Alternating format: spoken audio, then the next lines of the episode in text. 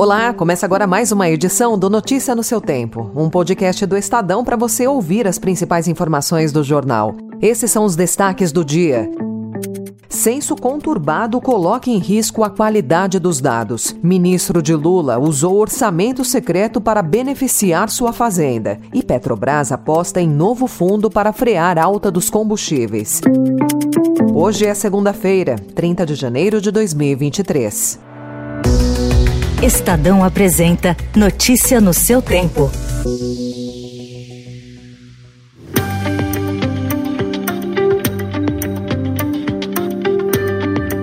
O censo está atrasado e, segundo especialistas, o resultado pode ser prejudicado. Iniciado em agosto de 2022, o levantamento deveria ter sido concluído em outubro, mas falta muito trabalho. Até agora, os recenseadores contaram 184 milhões de brasileiros. Uma prévia indicou que o país tem quase 208 milhões de habitantes. A maior razão para o atraso é a dificuldade de contratar recenseadores. O IBGE culpa o aquecimento do mercado de trabalho, mas há queixas de baixa remuneração. Outro problema é a resistência de famílias ricas em atender pesquisadores.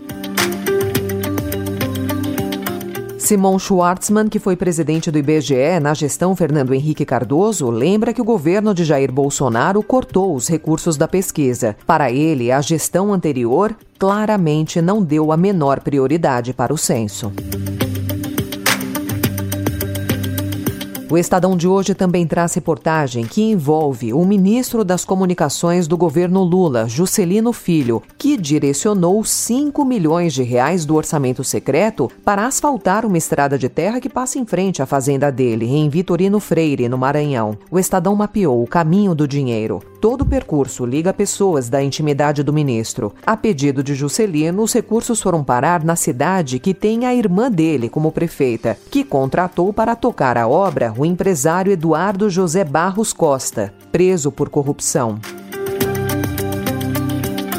Em nota enviada ao Estadão, Juscelino Filho confirmou ter enviado verba do orçamento secreto para asfaltar a estrada e também admitiu conhecer o empresário Eduardo José Barros Costa. Juscelino disse que as fazendas beneficiadas pela obra estão, desde os anos 1980, nas mãos da família dele, mas observou também que elas são cercadas por inúmeros povoados. Procurado, o advogado que atua na defesa de Eduardo José Barros Costa não se manifestou.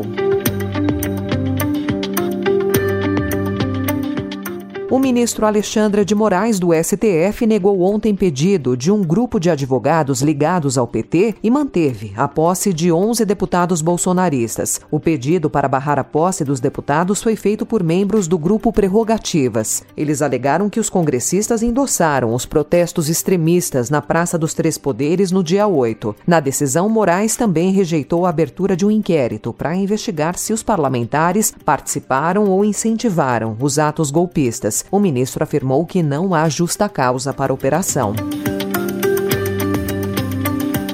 Aliás, uma pesquisa do Fórum Brasileiro de Segurança Pública mostra que quatro em cada dez agentes de segurança pública concordam total ou parcialmente que a pauta defendida pelos invasores da sede dos três poderes é legítima e não atenta contra a democracia. O Fórum consultou servidores das polícias civil, militar, científica e federal, de guardas municipais e do Corpo de Bombeiros de todo o país.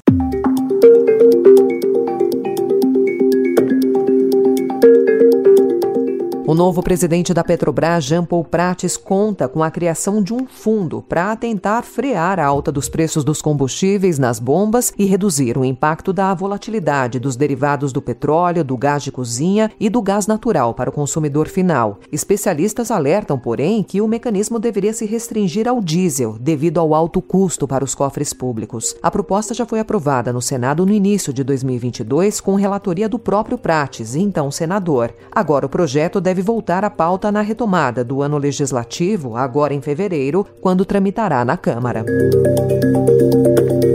Também em economia, o Estadão destaca o misto de desconfiança e de negação da realidade que predomina entre os funcionários das lojas físicas da Americanas. Na última sexta-feira, o Estadão visitou várias lojas da varejista na cidade de São Paulo e conversou com funcionários na condição de anonimato. Eles disseram que a empresa mantém em dia o pagamento de salários e que por hora nada mudou na rotina de trabalho, mas o que se percebe é que o clima entre os trabalhadores é contraditório, oscila entre o receio de perder o emprego e a certeza de que a crise na empresa não existe. Na questão se haverá demissões, a Americanas afirmou que nesse momento a companhia está focada na manutenção das operações, mas ponderou que em processos como esse é comum que haja reestruturação.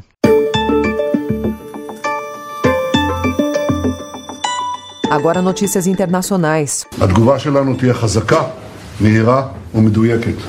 מי שינסה לפגוע בנו, אנחנו נפגע בו ובכל מי שמסייע לו. O primeiro-ministro de Israel, Benjamin Netanyahu, anunciou ontem medidas para facilitar o porte de armas para israelenses e um novo pacote de ações para reprimir palestinos. Liderando uma coalizão que inclui a extrema-direita, o premier está pressionado para dar uma resposta dura ao ataque a uma sinagoga de Jerusalém que deixou sete mortos, o atentado mais mortal contra judeus na área desde 2008.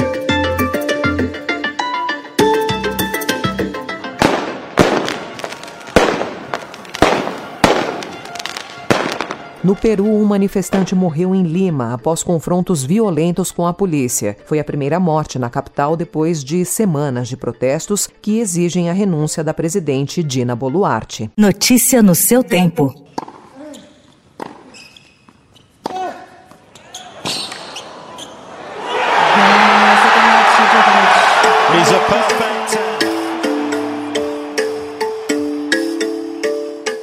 Sentimento de alívio, comemoração junto aos familiares na torcida e choro compulsivo. Um ano depois de ser deportado do país por não querer se vacinar contra a Covid, em uma das maiores polêmicas do tênis, o sérvio Novak Djokovic voltou à cena em grande estilo ao faturar o seu décimo título do Aberto da Austrália. Only the team and the family knows uh, what we've been through in the last four or five weeks, and uh, this probably is the I would say, biggest victory in my life, considering the circumstances. O tenista número 5 do mundo chegou à sua 22ª conquista em simples e se igualou a Rafael Nadal. Os dois são os maiores vencedores de slams da história do tênis masculino. De quebra com o resultado, ele ainda volta a assumir a liderança do ranking. Essa foi mais uma edição do Notícia no seu Tempo, com a apresentação e roteiro de Alessandra Romano, produção e finalização de Mônica Herculano. O editor de núcleo de áudio é Manuel Bonfim. Obrigada pela sua escuta até aqui e uma excelente semana. Você ouviu Notícia no seu Tempo.